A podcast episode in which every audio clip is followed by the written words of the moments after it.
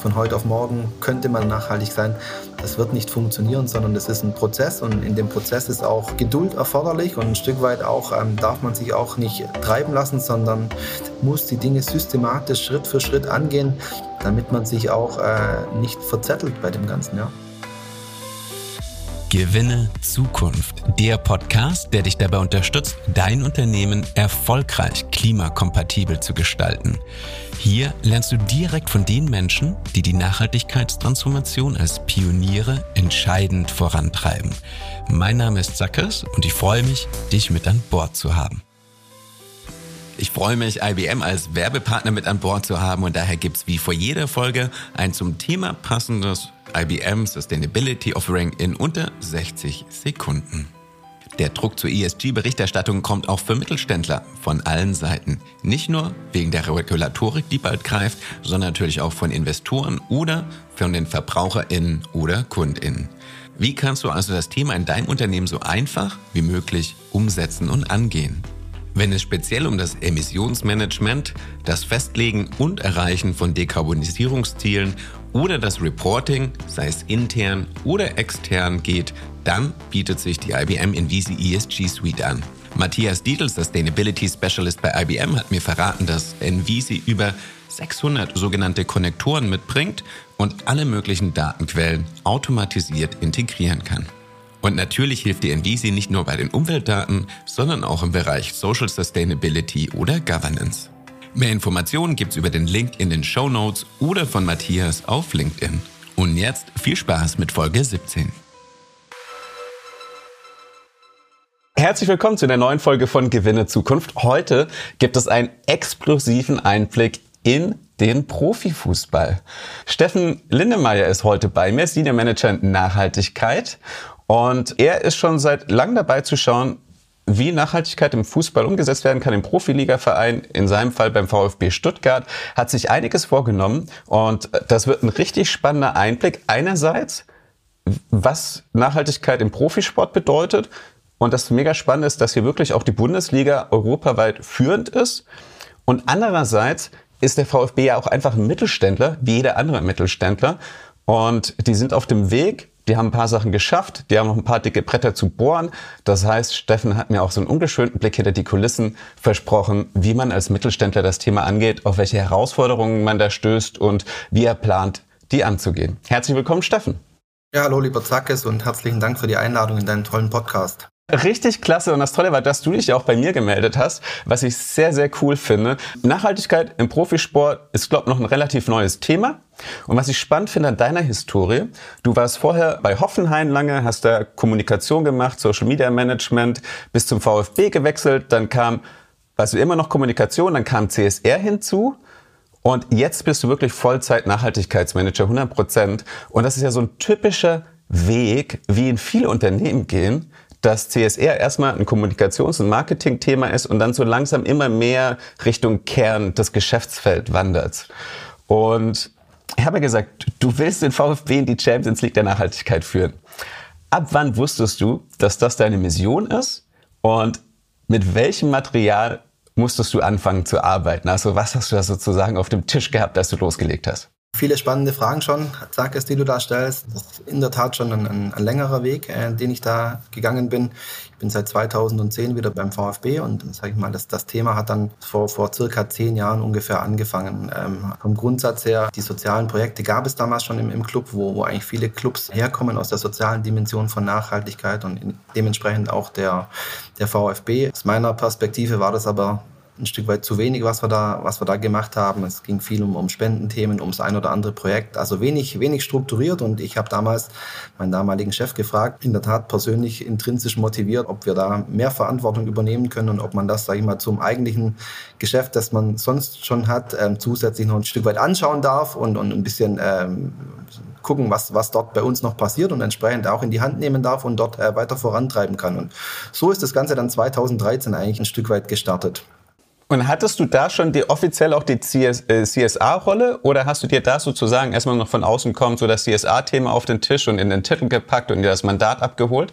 Also ich muss zugeben, damals 2013 von CSA habe ich da auch noch nicht gesprochen, sondern hatte wirklich nur klassisch die soziale Verantwortung äh, entsprechend im Blick und das Ganze ist dann einfach im Zuge der Jahre gereift, auch eine, eine Begrifflichkeitsschärfung, aber entsprechend auch, sage ich mal, was da, was da sonst noch alles dazugehört. Und, und mit entscheidend war, waren dort die ersten Schritte, sage ich mal, für die klassischen sozialen Projekte eine, eine Dachmarke zu schaffen, eine Möglichkeit, damit wir unsere Projekte dann entsprechend finanziell fördern konnten.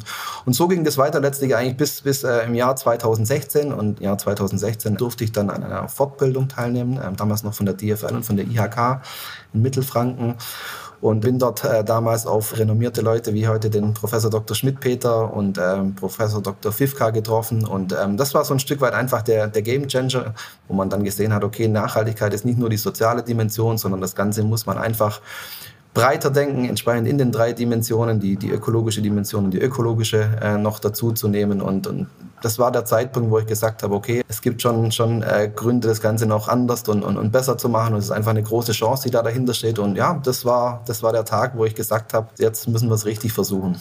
Cool. René Schmidt-Peter war ja auch ein Gast in der ersten Staffel bei mir. Das heißt, der hat, also du hast wirklich so auf einen Menschen getroffen, der hat dich angesteckt mit der Leidenschaft, wirklich auch eben Nachhaltigkeit, nicht nur so ein kleines bisschen, äh, wie du es gesagt hast, hier ein kleines Projekt, da ein kleines Projekt, sondern wirklich so als, als Kernding anzugehen. Nicht als Trade-off, nicht wie es ganz lange war, so okay, wir haben gut gewirtschaftet, jetzt können wir auch ein kleines bisschen Geld in soziale oder in ökologische Projekte stecken, sondern wirklich als Teil der Kernstrategie langfristig, zumindest als Vision, ist ein Weg, den man dorthin beschreiten muss.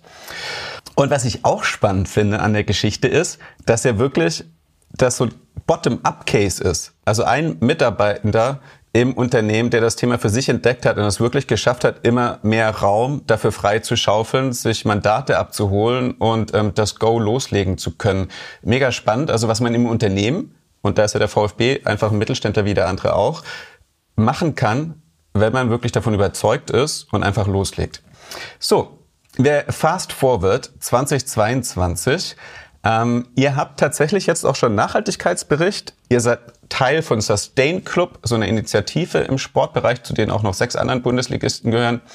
Ähm, ihr kennt jetzt tatsächlich euren Fußabdruck und habt schon richtig was geschafft. Was ist so der Stand gerade 2023? Sage ich möchte einen Punkt ergänzen. Ähm, ich möchte mir das alles gar nicht selber auf die Schultern schreiben, sondern ich habe einen tollen Kollegen im, im Bereich B2C gehabt, ähm, den Jens Bräunig, ist mittlerweile dort Direktor, der schon sehr, sehr früh im Merchandising angefangen hat, letztlich auch auf, auf nachhaltig produzierte Fan-Textilien äh, zu setzen. Und das war ein toller Weggefährte, der, der mit mir da in viele Termine gegangen ist und äh, entsprechend wir zusammen für das Thema irgendwo geworben haben. Er natürlich ein, ein Stück weit themenspezifischer und ich letztlich für den, für den großen Ansatz. Aber ich war nicht ganz allein auf dem dem Weg und äh, wir werden ja nachher noch dazukommen. Das Thema Merchandising ähm, sind wir weiter auch mit vorne dabei und also ein, ein toller Kollege, der entsprechend den Weg mitgegangen ist. Vielleicht ist das schon ein schöner Punkt. Lass uns da anfangen. Wenn man sagt, ich will jetzt das Thema Nachhaltigkeit wirklich vernünftig angehen, auf welche Herausforderungen stößt man da dann bei einem Bundesliga-Verein, die man vielleicht bei einem anderen Mittelständler nicht hat? Also du musstest dich ja wahrscheinlich erstmal schlau machen, wo haben wir überhaupt einen Fußabdruck und wie groß ist der?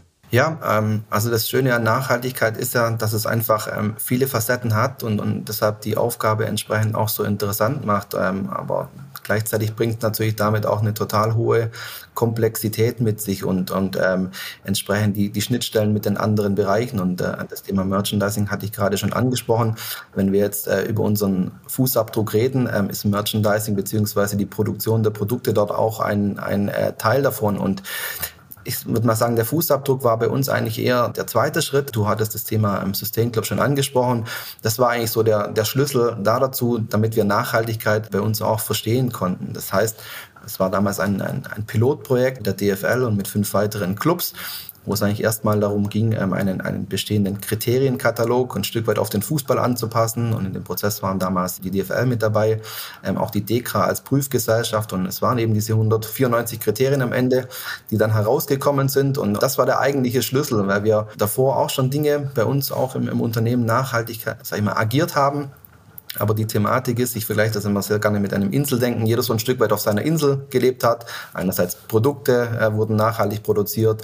In, bei uns im Stadion ist natürlich energetisch schon drauf geschaut worden, was denn passiert. Wir haben die sozialen Projekte gehabt, aber es hat so ein Stück weit einfach jeder auf seiner Insel gelebt und das Thema Sustain mit diesem Kriterienkatalog hat uns eigentlich erstmal ermöglicht, da ein Stück weit auf eine Insel zu kommen mit einer, mit einer ja, wirklich umfangreichen äh, Datenerfassung und man muss sich da vorstellen, große Herausforderung, weil wie bei anderen Mittelständlern es ist einfach noch nicht überall Thema gewesen. Also das war 2020, muss man sagen, also noch gar nicht so lange her. Und trotzdem reden wir dort von, von Dingen, wo man schon sehr, sehr viel Lobbyarbeit sag ich mal, angehen musste, ähm, damit man dann Verständnis dafür bekommt.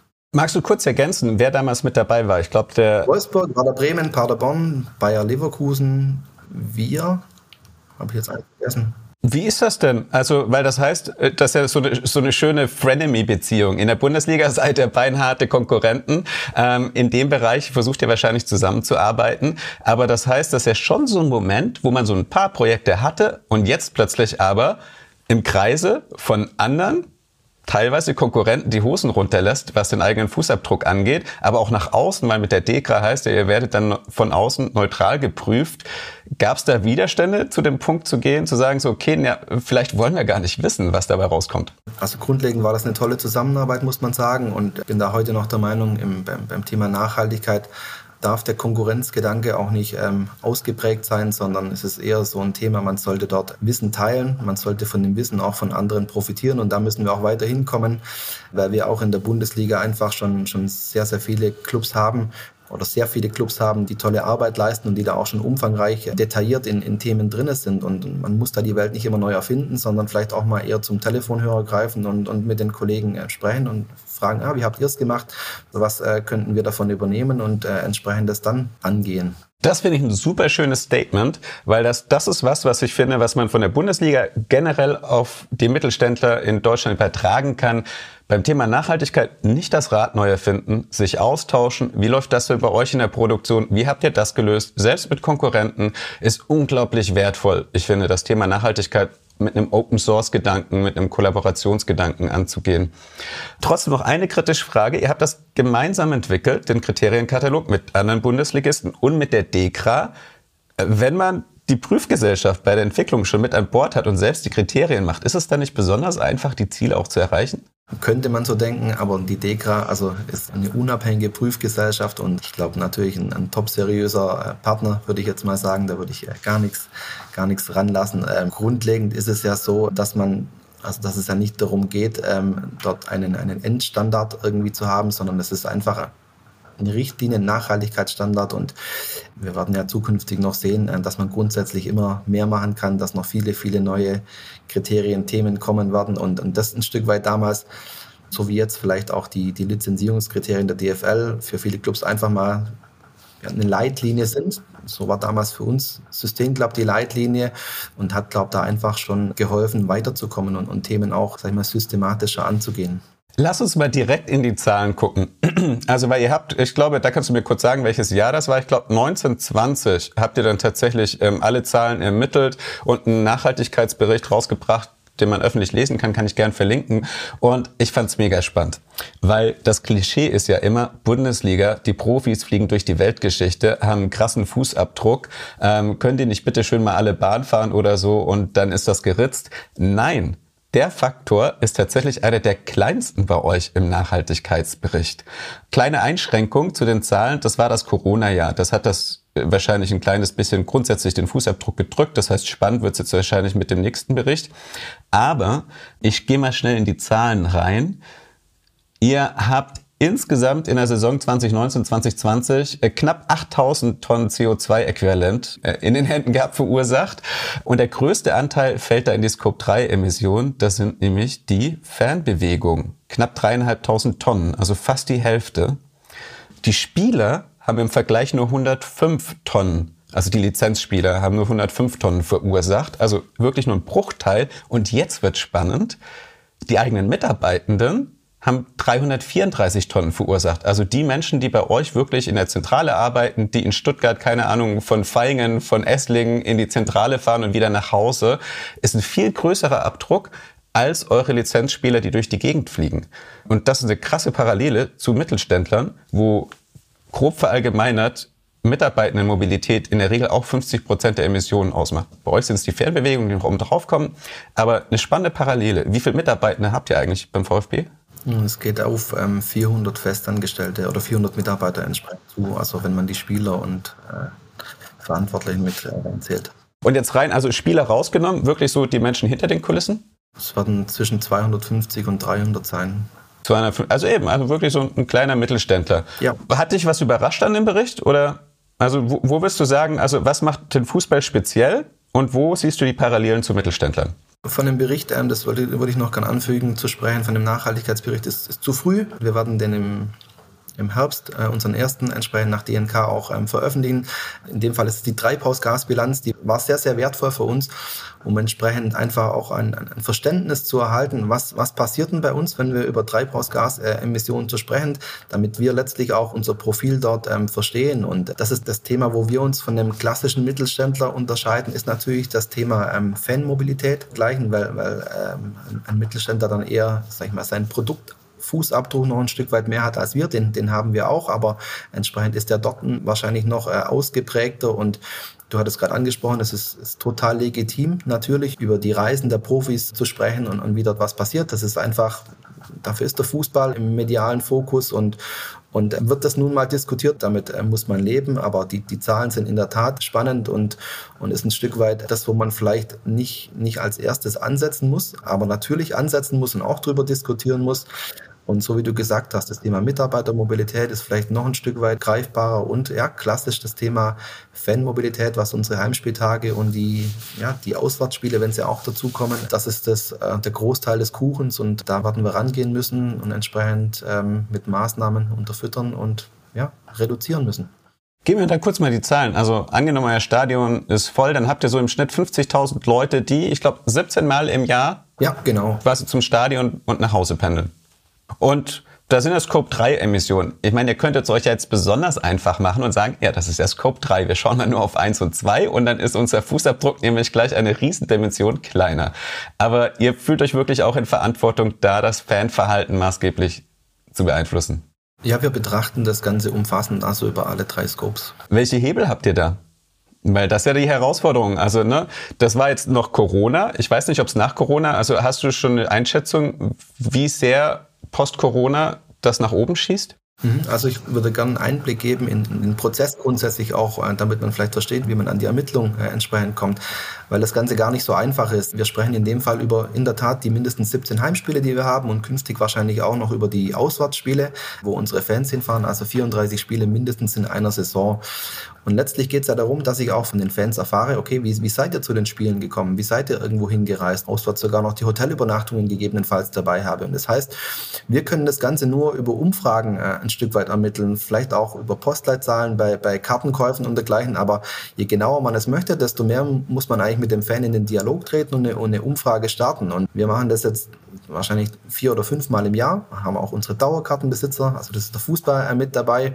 Entsprechend kommen noch die Auswärtsspiele dazu und, und fragen einfach das Anreiseverhalten sehr, sehr genau ab, ähm, wie weit gereist wurde, welches Fahrzeug ähm, dabei war, ob man vielleicht, ähm, sag ich mal, einen Weg mit Auto und den öffentlichen genommen hat. Und dann versucht man das Ganze hochzuskalieren. Wie verhält sich da der Schwabe an sich? Ich nehme an, du hast so grob die Zahlen im Kopf. Ähm, also ist der Schwabe besonders sparsam und setzt sich in die S-Bahn oder in den Bus oder ähm, setzt er auf die heimische Automarke, um zum Stadion zu kommen?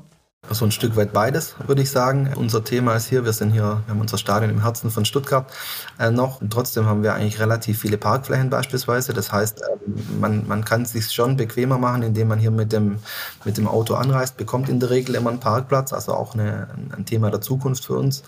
Äh, ein Stück weit hätten eigentlich, ähm, sage ich mal, mindestens 80 Prozent die Möglichkeit, bei uns mit den öffentlichen anzureisen, zumindest einen Teil, weil wir eine hätten die Möglichkeit und wie viel machen es? Ja, das ist, äh, würde ich jetzt mal sagen, wir haben jetzt aktuell, es hält sich die Waage zwischen 30, 35 Prozent aus den Umfragen, die wir jetzt aktuell haben. Wir wissen so um die 40 Prozent mit einem äh, privat motorisierten Fahrzeug und, und ähm, aber auch, dann haben wir wiederum davon circa 30 bis 40 Prozent, 20 Kilometer und weniger, die mit dem Auto irgendwo kommen. Das heißt schon ein Stück weit aus dem, aus dem näheren Umfeld. Und das ist das, wo man dann zukünftig jetzt an. Ja. Wie geht ihr das an? Weil da gibt es ja unterschiedliche Hebel. Mich unbeliebt machen, die Parkplätze verkleinern und verknappen und den Druck zu erhöhen, dass die Leute umsteigen, Stück für Stück, vielleicht von Spiel zu Spiel immer so drei Prozent der Parkplätze wegnehmen, wie jetzt in einem anderen Vergleich Kopenhagen das über Jahrzehnte gemacht hat. Die haben einfach jedes Jahr drei Prozent der Parkplätze verknappt und so die Leute Stückchen für Stückchen zur, ähm, zu den Öffentlichen geführt. Oder die Art und Weise, wo ihr euch eher beliebt macht. Das heißt, zu schauen, dass ihr irgendwie die Öffentlichen günstiger macht, das einpreist ins Ticket und an, positiv an Reize setzt. Für welchen Weg habt ihr euch da entschieden? Wir hatten ja ähm, vorher über einen Prozess, also in Nachhaltigkeit ist auch ein Stück weit ein Prozess und der nächste Schritt ist grundsätzlich, dass wir, dass wir erst nochmal die neuen Umweltkennzahlen im Sommer in der Treibhausgasbilanz nochmal genauer analysieren und entsprechend nochmal verstehen und entsprechend dann daraufhin auch unseren, unseren Pfad festlegen. Also wie wollen wir in den nächsten Jahren reduzieren? Also was, was sind unsere Wege? Und entsprechend auf Basis dieser Ziele, die wir uns setzen, werden wir die unterschiedlichen Hebel anschauen. Und äh, an den Heimspieltagen ist es natürlich so, dass man beispielsweise über, über das Thema Fahrrad, Fahrradmobilität angehen kann und sagen, sagen kann, die ist bei uns noch nicht so ausgeprägt. Wir, wir haben jetzt erstmals auch dauerhaft Fahrradstellplätze. Also da waren wir einfach noch nicht so gut, das kann man auch zugeben. Und das ist ein Thema, das, das wir ausbauen können und wo wahrscheinlich auch Potenzial drin liegt. Und so kann man das Stück für Stück angehen und entsprechend auch die Leute, die theoretisch die Möglichkeit haben, über ihre Eintrittskarte und ein, ein, Ticket für die Öffentlichen haben, dass man auch in deren Köpfe rein muss, die hier näher wohnen und fragen, okay, warum, warum ähm, kommen sie nicht mit den Öffentlichen oder nicht so ausgeprägt, wie sie vielleicht könnten? Das finde ich ja spannend. Also, weil das heißt, wenn ich ein Ticket kaufe zu einem Heimspiel, habe ich automatisch einen Freifahrtschein für die Öffentlichen. Das ist ja im Prinzip wie das 9-Euro-Ticket, ähm, vergleichbar, aber es wird nicht genutzt. Ja, vielleicht, vielleicht zu wenig, genau. Also weil es eben vielleicht noch ähm, bequemer möglich ist, anders anzureisen, ohne dass ich aus den unterschiedlichsten Gründen da jetzt in die Bahn gehen müsste. Und so kann ich vielleicht mit dem Auto anreisen, bekomme, so wie vorhin gesagt, schon einen Parkplatz und dergleichen. Und das muss man aber analysieren. Und, und wir sind keine Freunde davon, einfach ins, in, ins Blaue hinein äh, Maßnahmen zu machen, sondern einfach das, das Ganze strukturiert angehen und entsprechend äh, muss ich es dann auch wiederum messen können, um, um sagen zu können, okay, diese Maßnahme ist auch wirkungsvoll. Wir haben auf jeden Fall ein großes, ein großes Klischee widerlegt. Der Sparbe an sich ist also nicht besonders sparsam, sondern besonders bequem. Weil er in dem Fall schon bezahlt hat, aber trotzdem quasi eher auf den ähm, im Winter beheizten Platz im Auto setzt sozusagen. Ja, muss man immer von sich selbst ausgehen, ein Stück weit. Wie, wie würde man selber irgendwie äh, das Ganze nutzen? Und, und äh, manchmal erwischt man sich dann auch Gutes Stichwort. Ihr habt ja die Möglichkeit, das bei den eigenen 250 Mitarbeitenden im, Head, im, ähm, im HQ zu verproben. Welche Erfolge oder habt ihr schon Anreize gesetzt, zu schauen, wie die Mitarbeitendenmobilität sich verändern lässt? Ja, also wir grundsätzlich auch dort ähm, geht das Ganze über Umfragen und, und ähm, ein, ein Thema ist beispielsweise ähm, das Thema Bike Leasing und dergleichen, also Mitarbeitern auch ein attraktives Angebot zu bieten, letztlich über ein spezielles Leasing-Angebot, damit sie vielleicht mit dem Fahrrad zur Arbeit kommen können. Wir sprechen natürlich über die Fahrzeugflotte, das Thema E-Mobilität. Also ist da natürlich auch grundsätzlich ein, ein, guter Hebel, um dort von dem Fußabdruck ähm, runterzukommen. Und das ist aber einfach auch wiederum ein Prozess. Wenn ich eine E-Mobilität habe, muss ich mich um Ladesäulen kümmern, weil wenn ich hier nicht laden kann, dann wird es schwierig. Das heißt, das ist ein Thema. Wir schaffen erst Ladesäulen und äh, entsprechend dann, dann wird natürlich darüber diskutiert, äh, ist, ist die Umstellung auf eine, eine E-Flotte eine Möglichkeit. Und auch dort Schritt für Schritt äh, letztlich versuchen die Maßnahmen dann umzusetzen. Wenn wir vor dem Erreichen der Klimakipppunkte klimaneutral werden wollen, dann können wir nicht alle selbst das Rad neu erfinden. Und daher gibt es hier mal wieder einen Shoutout für ein kostenloses Tool, das dir auf deiner Sustainability-Reise hilft. Und diesmal könnte es passender nicht sein. Egal, ob du einen großen Stadion-Event planst, ein Konzert, ein Firmen-Event oder eine kleine Feier, vielleicht auch eine Messe – auf sustainable-event-solutions.de findest du alles Mögliche an Material, um dich auf den Weg zur Klimakompatibilität mit deinem Event zu machen. Stefan Lohmann hat nicht nur den Sustainability Rider, sondern auch die 16 Steps Initiative ins Leben gerufen. Das Ziel von Stefan und mittlerweile zahlreichen Partnern ist es, bis 2025 einen soliden Plan zu haben, wie die Eventbranche klimakompatibel werden kann. Egal ob es um Sicherheit, Shuttle-Service, Bühnen und Infrastruktur, Logistik, Recycling, Marketing, Hygiene, Medienproduktion, Sanitäranlagen und alles weitere geht, auf der Seite findest du Anregungen, wie du in jedem dieser Teilbereiche sinnvolle Schritte angehen kannst. Mehr Infos auf sustainable-event-solutions.de. Wir haben jetzt super viel über Mobilität gesprochen, ein Thema, was ganz viele Mittelständler vor sich auf dem Tisch liegen haben. Wie sieht es bei euch aus mit Energieverbräuchen? Keine Ahnung. Ähm, ist das Stadionlicht ein Riesenfaktor? Und sagt ihr da auch einfach, wir machen es jetzt einfach, wir setzen auf Grünstrom und fertig? Oder geht ihr das ambitionierter an und sagt, nee, weil Grünstrom ist ja auch immer nur zu 50 Prozent nicht grün, wenn man auf den Gesamtstrommix in Deutschland achtet. Was übrigens auch bei euch im, äh, im Bericht stand, was ich sehr cool fand, der Hinweis, dass da die DEKRA euch ja sozusagen auch Hausaufgaben mit auf den Weg gegeben hat. Das heißt, ähm, was sind da die Ambitionen und wie werdet ihr das angehen? Unser Stadion ist natürlich schon ein großer Treiber für das Thema äh, Energie, äh, muss man sagen. Da geht es insbesondere um die Themen Gebäudeheizung und äh, Gebäudekühlung, die wir auch dort haben. Und man muss sagen, es kommen ja manchmal immer größere Themen. In dem Fall war es ja leider auch äh, bedingt durch den Ukraine-Konflikt letztlich das Thema ähm, Energie.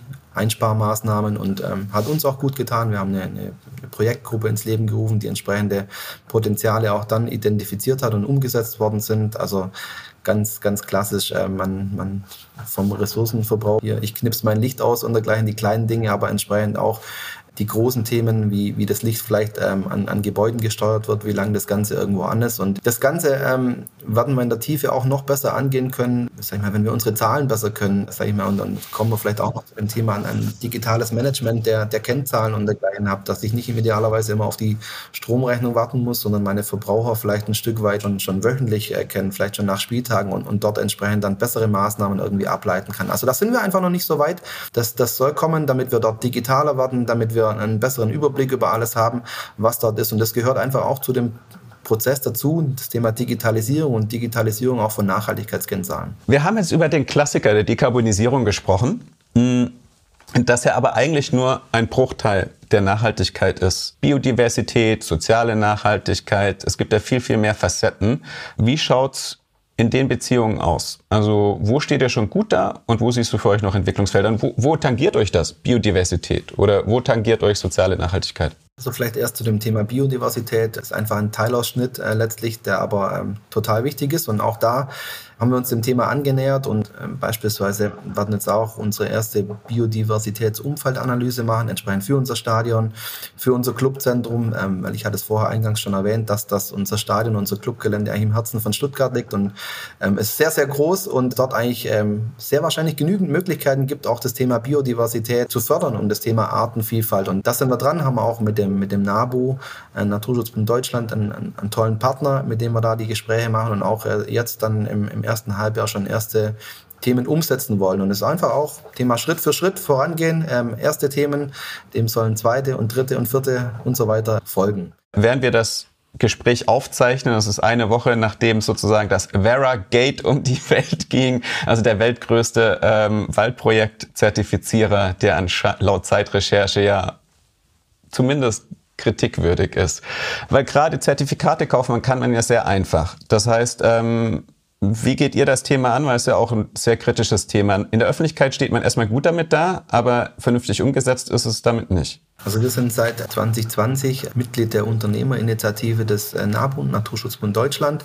Und wir haben uns da bewusst einen Partner gesucht, der einfach Expertise auf diesem Gebiet hat, weil wir das nicht hatten und haben dort entsprechend die Gespräche vertieft und alles, was wir in Sachen Kompensation machen, machen wir aktuell ähm, gemeinsam mit dem NABU. Das heißt, wir unterstützen dort freiwillig Klimaschutzprojekte des NABU. In dem Fall ist äh, bisher viel in, in Kenia passiert, am Leko Bolosat, ähm, dort klassisch mit Baumpflanzaktionen. Wir sind aber auch entsprechend auf der Suche, wenn es um das Thema Moore und Renaturierung geht hier in Deutschland. Da fand ich super, bei euch auf der Seite habe ich gesehen, dass eben, das sind jetzt nicht irgendwelche Baumpflanzprojekte, die es vielleicht gibt, vielleicht auch nicht gibt oder deren Wirkung fragwürdig ist, sondern die lassen sich tatsächlich Baum für Baum nachvollziehen und tracken, wenn ich den Blogartikel bei euch richtig verstanden habe. Ja, wir hatten eine, eine Trikotaktion, ein Sondertrikot, ein ganz spezielles, damals aus recycelten Textilien produziert und das Ganze hatte auch einen, einen Chip, einen NFT-Chip drauf und dort auf diesem Chip, wenn man den eingescannt hätte, ähm, ist ein sogenannter Tree Tracker installiert und dort könnte man, oder hat seinen eigenen Baum zugeordnet und man könnte das Ganze äh, entsprechend ähm, verfolgen. Ja. Wenn wir also auf, auf meine Leitheldengeschichte zurückkommen, sozusagen ähm, auf dem Weg in die Champions League, dann auch da, es reicht halt nicht bei irgendeinem der ganz großen, teilweise fragwürdigen ähm, Waldprojektzertifizierer anzuklopfen, für 50 Cent Bäume zu kaufen, dann ist gut. Sondern wenn man das vernünftig angeht, braucht man sehr solide Partner. Es kostet tatsächlich auch richtig was. Was ich bei euch spannend finde, ist bei Trikots zum Beispiel, sind das wirklich 5 Euro. Und ich finde, ich weiß nicht, ein Trikot kostet vielleicht 70 Euro oder 80. Trotzdem finde ich, 5 Euro ist erstmal eine Ansage. Das ist nicht so, okay, jetzt noch 10 Cent oder 50 Cent, sondern 5 Euro. Als Fan nimmt man das auf jeden Fall wahr. Und das hat Wertigkeit kann vielleicht theoretisch müsste es noch teurer sein, aber ich finde, das ist erstmal ein Preis, der signalisiert, das Baumprojekt hier steht tatsächlich auf guten Füßen und wird ernst angegangen und ist nicht nur so ein kleines bisschen oberflächliches Green Labeling. Nächstes Thema wo habt ihr bei euch ähm, quasi Entwicklungsfelder, was das Thema soziale Nachhaltigkeit angeht? Sind das Arbeitsbedingungen für die Mitarbeitenden? Die arbeiten in Stuttgart. Äh, Deutschland hat erstmal per Gesetz schon beste Arbeitsbedingungen. Also ich glaube, da habt ihr keine Baustelle sozusagen. Ist das bei euch in der Lieferkette, jetzt zum Beispiel was den Merchandise angeht? Ähm, weil soziale Nachhaltigkeit ist immer viel schwieriger zu finden, zu messen, zu beziffern, als wenn es rein um den CO2-Fußabdruck der, der Flutlichtanlage geht. Das heißt, was ist da das Äquivalent? Wo siehst du den größten Batzen, den du noch verändern willst, den du angehen willst? Ähm, wir sind aktuell dabei, ähm, beispielsweise eine Stiftung zu gründen, die VfB-Stiftung, die in den nächsten Wochen an den Start gehen soll. Und ein Stück weit ist dort einfach eines der großen Themen, das Thema, das Thema Bildung äh, und dergleichen. Also Bildung von, von Wertebildung bis klassischer Bildung äh, über Projekte hinweg ähm, wird dort im Mittelpunkt stehen, haben wir schon gemacht. Und und du sagst, das Thema Messen ist wichtig. Manchmal ist aber auch, äh, also kann man nicht alles messen, sondern ist es einfach auch, erzählt der Eindruck in Projekten über die unterschiedlichen Projektthemen, die man dort macht.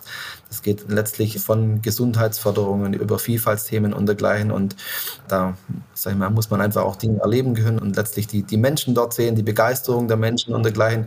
Und muss am Ende nicht irgendwie eine Zahl dahinter haben, sondern, sondern man sieht dort schon auch, was für Hebel der, der Fußball letztlich machen kann und letztlich was für eine Verantwortung er auch hat, ja. Du hast vorhin gesagt, das Thema braucht unglaublich viel Lobbyarbeit. Und auch da, glaube ich, eine Herausforderung, vor denen wahnsinnig viele andere Menschen in anderen Unternehmen stehen, wie die interne Lobbyarbeit, also wie überzeuge ich meinen Chef oder meine Chefin von dem Thema, dass ich Ressourcen kriege, dass ich das Mandat kriege, loslegen zu dürfen, meine Arbeitszeit darauf verwenden darf und wahrscheinlich auch nach außen hin Lobbyarbeit mit den anderen Vereinen, weil im besten Falle eben macht sich ja die ganze Liga auf den Weg und nicht nur der VfB Stuttgart. Ähm, magst du die zwei Aspekte mal beleuchten? Also wo wird's knifflig, wenn du das Thema im Verein antreiben willst? Wo, wo stößt du auf Widerstände und wie überwindest du die? Viele Fragen. ist auch gar nicht so einfach. So eine kurze Berichtspflicht letztlich hat, wenn das ganze das Thema beim Vorstandsvorsitzenden ähm, ist, so wie es jetzt aktuell bei uns ist und, und wir entsprechend mit Alexander Werle dort jemanden an der Spitze haben und im gesamten Vorstand, der, der dem Thema affin ist, der das Thema mit vorantreibt. Das ist, das ist total wichtig. Dementsprechend hat man natürlich auch, sage ich mal, eine andere Durchschlagskraft noch im Unternehmen. Also man weiß, dass es ein Thema ist, dass es ein Thema der Unternehmensstrategie ist, der, der Ausrichtung und das sind einfach aktuell andere Voraussetzungen, als sie bei uns noch vor äh, einigen einigen Jahren waren. Wenn ich das richtig einschätze, seid ihr als VfB in der Größe, wo ihr könnt, aber nicht zwangsläufig müsst. Zumindest noch nicht, wenn wir auf die CSRD schauen. Ich glaube, andere Bundesliga-Vereine, Bayern München oder Dortmund, die müssen tatsächlich schon, weil allein von der Größe her und auch von der Firmenkonstellation ähm, her. Das heißt, es hängt ja wirklich von der obersten Führungskraft ab. Gibt sie das Go und hat sie das Gefühl, das ist jetzt schon eine Priorität?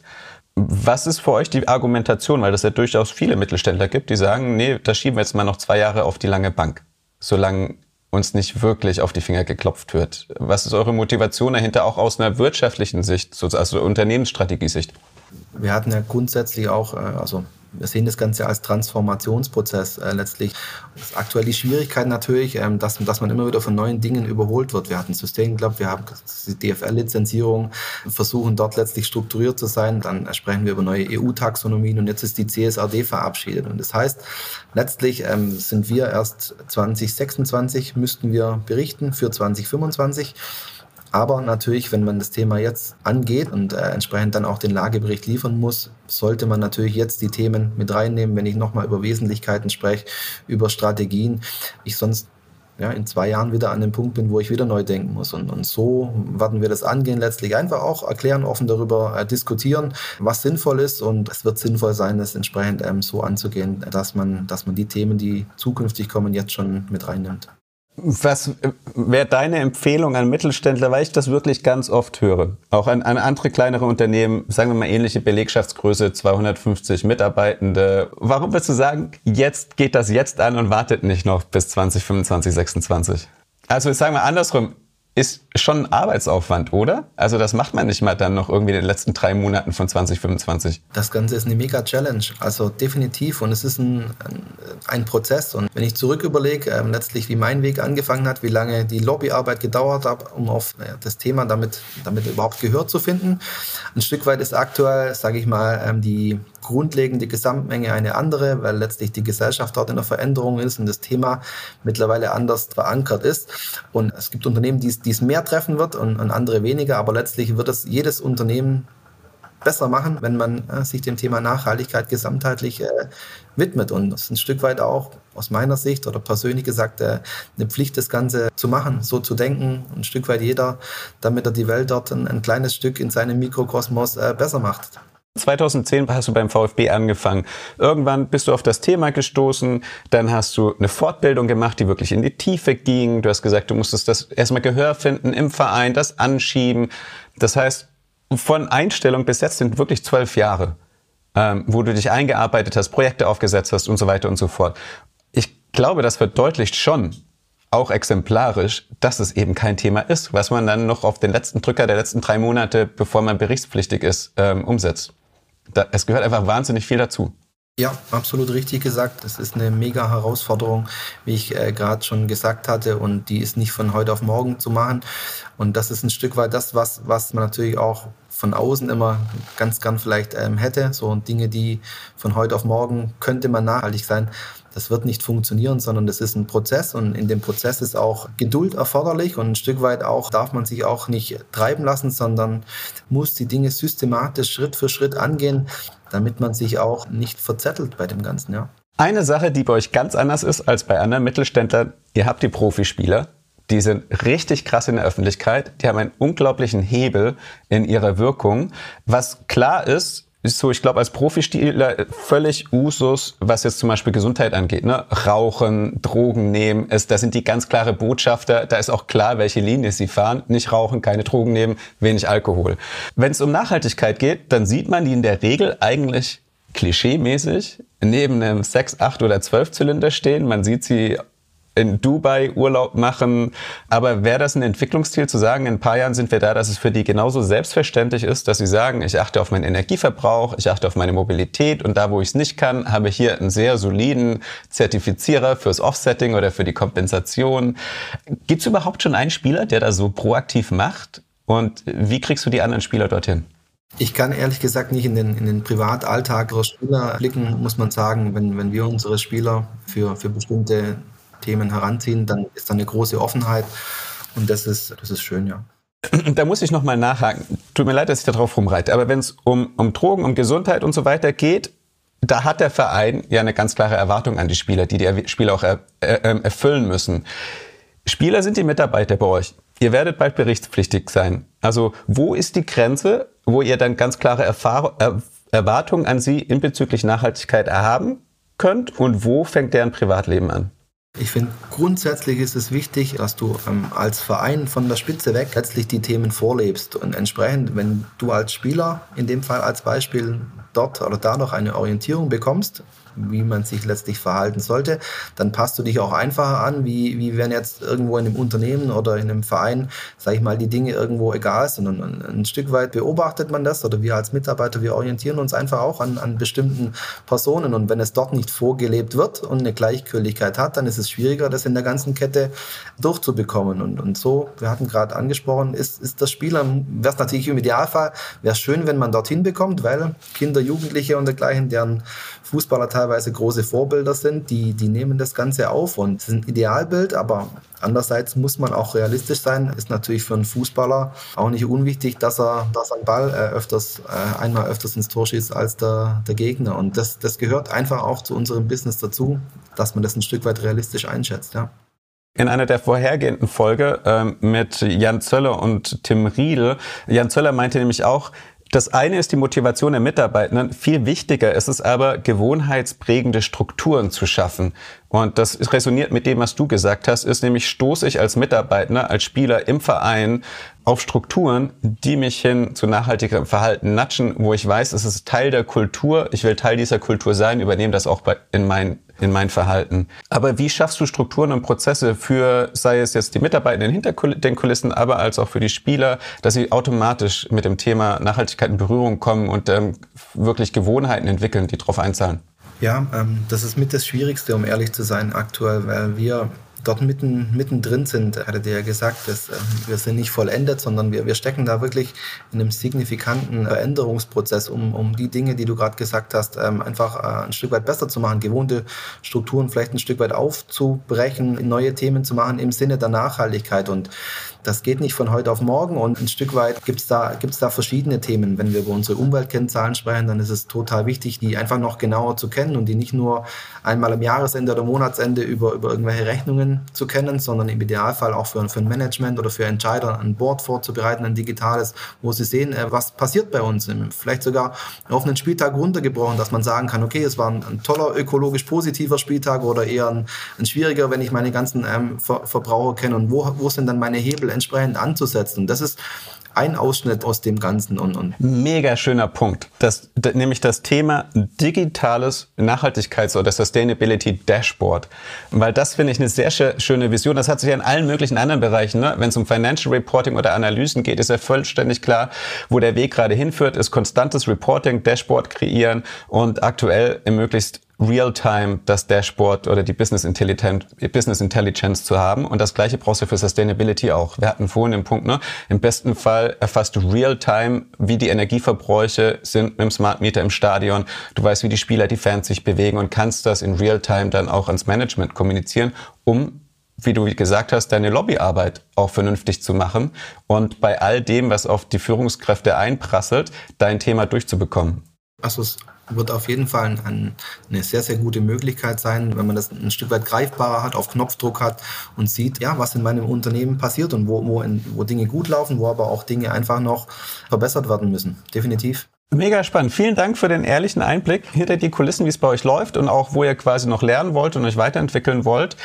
Ich bin gespannt, wie es weiterläuft. Ab wann können wir transparent reinschauen? Du meintest, ähm, den richtigen Bericht, da seid ihr gerade noch am Erstellen. Ja, der eigentliche Nachhaltigkeitsbericht, in dem Fall wirklich nach DNK und GRI, ähm, der soll im Herbst, denke mal spätestens im Dezember, fertiggestellt sein. Und äh, entsprechend, wir hatten ja vorher auch schon über Weiterführungen gesprochen, der dann wieder irgendwann über das Thema CSRD abgelöst wird. Ähm, also auch dort kontinuierlich laufender Prozess. Du bist auch auf LinkedIn, super einfach zu finden. Stefan Lindenmeier, ich verlinke dich auch gleich nochmal, weil ich glaube, für viele andere CSA-Manager, Nachhaltigkeitsmanager bestimmt spannend, sich mit dir auszutauschen, weil ihr einfach in ganz viele ähnliche Herausforderungen reinlauft und ähm, ähnliche Entwicklungsfelder und ähnliche Bretter noch zu bohren habt.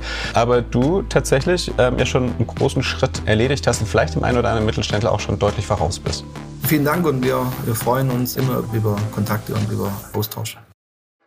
Das war schon die 17. Folge Gewinne Zukunft. Das heißt, es gibt 16 weitere Folgen mit allem, was du brauchst, um dein Unternehmen klimakompatibel zu machen.